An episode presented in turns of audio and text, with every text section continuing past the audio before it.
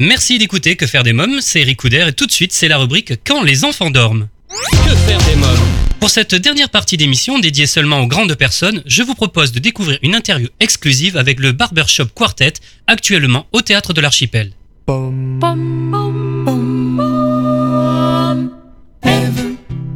Tu as croqué la pomme, pourquoi as-tu croqué la pomme? Oui, tu as croqué la pomme. Dans ce jardin, il y avait des poires, des abricots, des papayes, des grenades et des noix de coco. Il y avait même des bananes, des kiwis, de l'ananas, des arbres pizza et des champs de barbe à papa. Mais toi, tu as croqué la pomme, pourquoi as-tu croqué la pomme? Oui, tu as croqué la pomme. Il y avait des lions gentils, des tigres paresseux, des dinosaures, des bonheurs, des petites bêtes à bon Dieu. Il y avait des grands crocodiles et des orangs-outans, des affreux reptiles et des jolis moutons blancs, des chats, des rats, des éléphants. Mais toi, tu as croqué la pomme. Pourquoi as-tu croqué la pomme? Tu as croqué la pomme. Le travail n'existait pas, le patronat n'était pas né, ni riche, ni pauvre, ni Dieu, ni maître, enfin. Si, y avait un Dieu, mais à l'époque, il nous aimait. On peut dire que par ta faute, tout ceci a bien changé. Car tu as croqué la pomme. Pourquoi as-tu croqué la pomme? Yes. Oui, si tu as croqué la pomme. Ève, tu as croqué la Mon. Dieu. Bonsoir le Barbershop Quartet, j'espère que je le prononce bien. Oui, oui, quartet. Nous, on dit plutôt quartet, mais ça, ça va aussi, Barbershop Quartet. Comment est née cette formation? Alors, cette formation est née suite à une émission que nous avions visionnée qui s'appelait le. qui C'était une, émission sur les quatuors et il y avait un quatuor de barbershop au milieu. Et ça m'avait tellement plu à l'époque que j'ai absolument voulu faire du barbershop, qui est un style vocal américain et dans les échoppes de barbier. Et de fil en aiguille, c'est devenu le Barbershop Quartet, un spectacle de chansons françaises, humoristiques et euh, déjantées. Bruno, vous êtes l'auteur de ce spectacle. Comment avez-vous imaginé euh, ce nouveau spectacle? Alors ça s'est fait vraiment euh, petit à petit avec l'apport de chacun dans les personnages, dans les idées qu'il proposait, dans, dans aussi les, les, les, les remarques qu'ils me faisaient sur ce qu'ils aimaient pas, sur ce que j'apportais.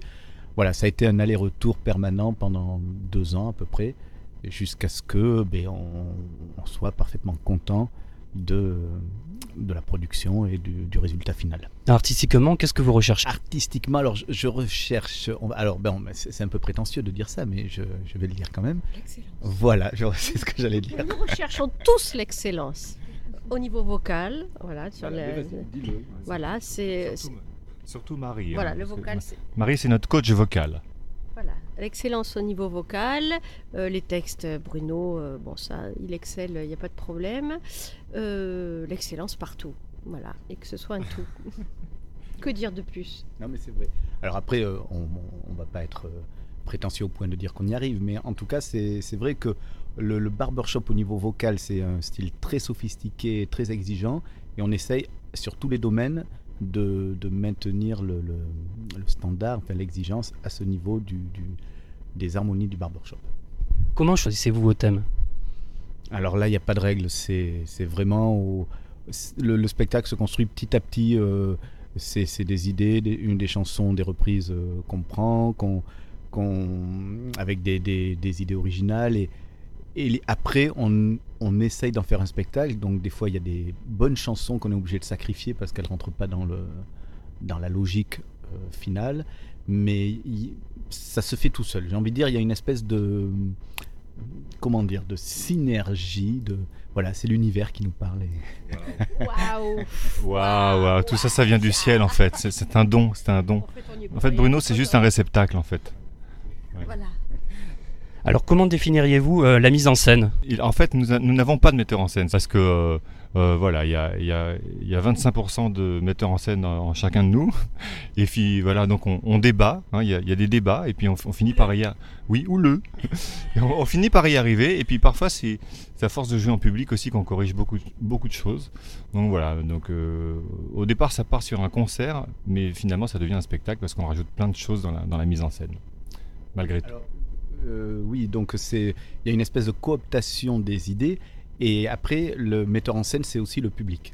C'est-à-dire qu'il arrive un moment où on, on- on propose le spectacle au public et euh, de temps en temps il y a des idées qui émergent et si ça marche, si ça fait rire, si ça réagit, elles sont elles sont validées. Et l'improvisation en public aussi, sur les premières euh, séries.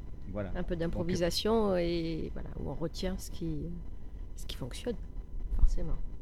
Combien d'années de travail ça a demandé pour un spectacle comme ce soir Alors euh, là, on en est à la 45e année, mon petit gars. Euh, bah alors, sur ce spectacle-là, euh, deux ans.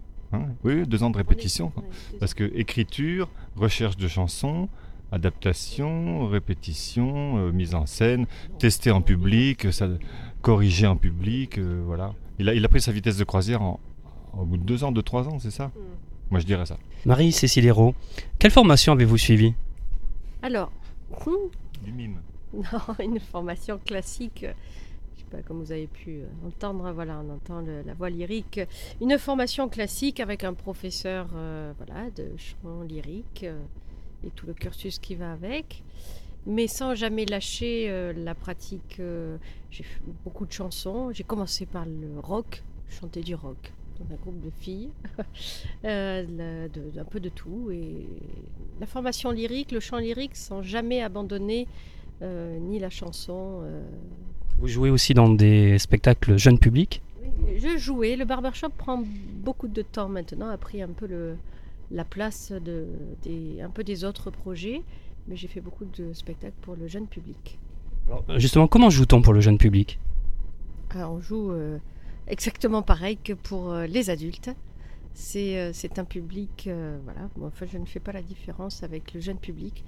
C'est le, enfin, on adapte la mise en scène, le texte, mais on joue de la même façon. Alors, par contre, la différence entre le jeune public et le public, on va dire, adulte, c'est que c'est l'âge déjà, et c'est surtout que si le jeune public n'apprécie pas le spectacle, il le montre. Il n'a pas la politesse de, euh, de, de dire euh, bon allez, on va être poli, on va attendre que ce soit fini et partir vite.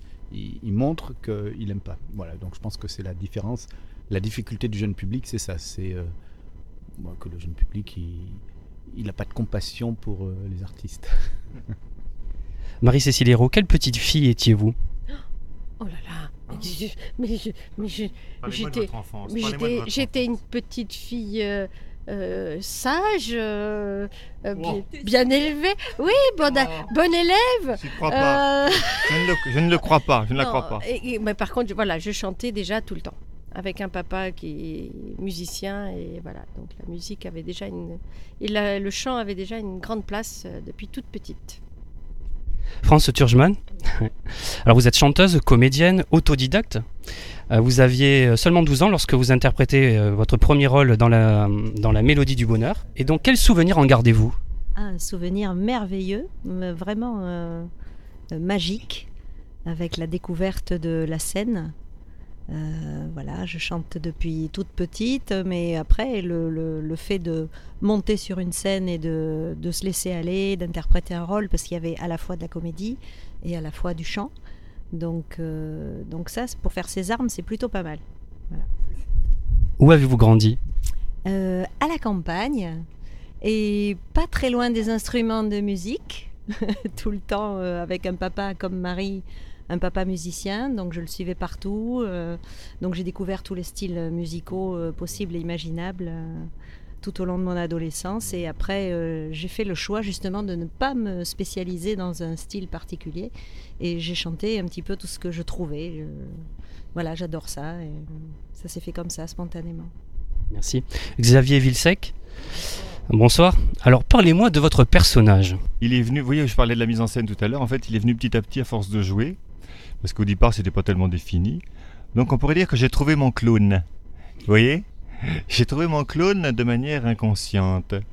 Et finalement, bah, je fais zouave, euh, voilà. Alors, euh, j'ai des, copains qui, me disent, Ah, tiens, tu bouges un peu comme Jacques Tati. D'autres qui me disent, tiens, on dirait Mr Bean. euh, et d'autres qui me disent, on dirait toi.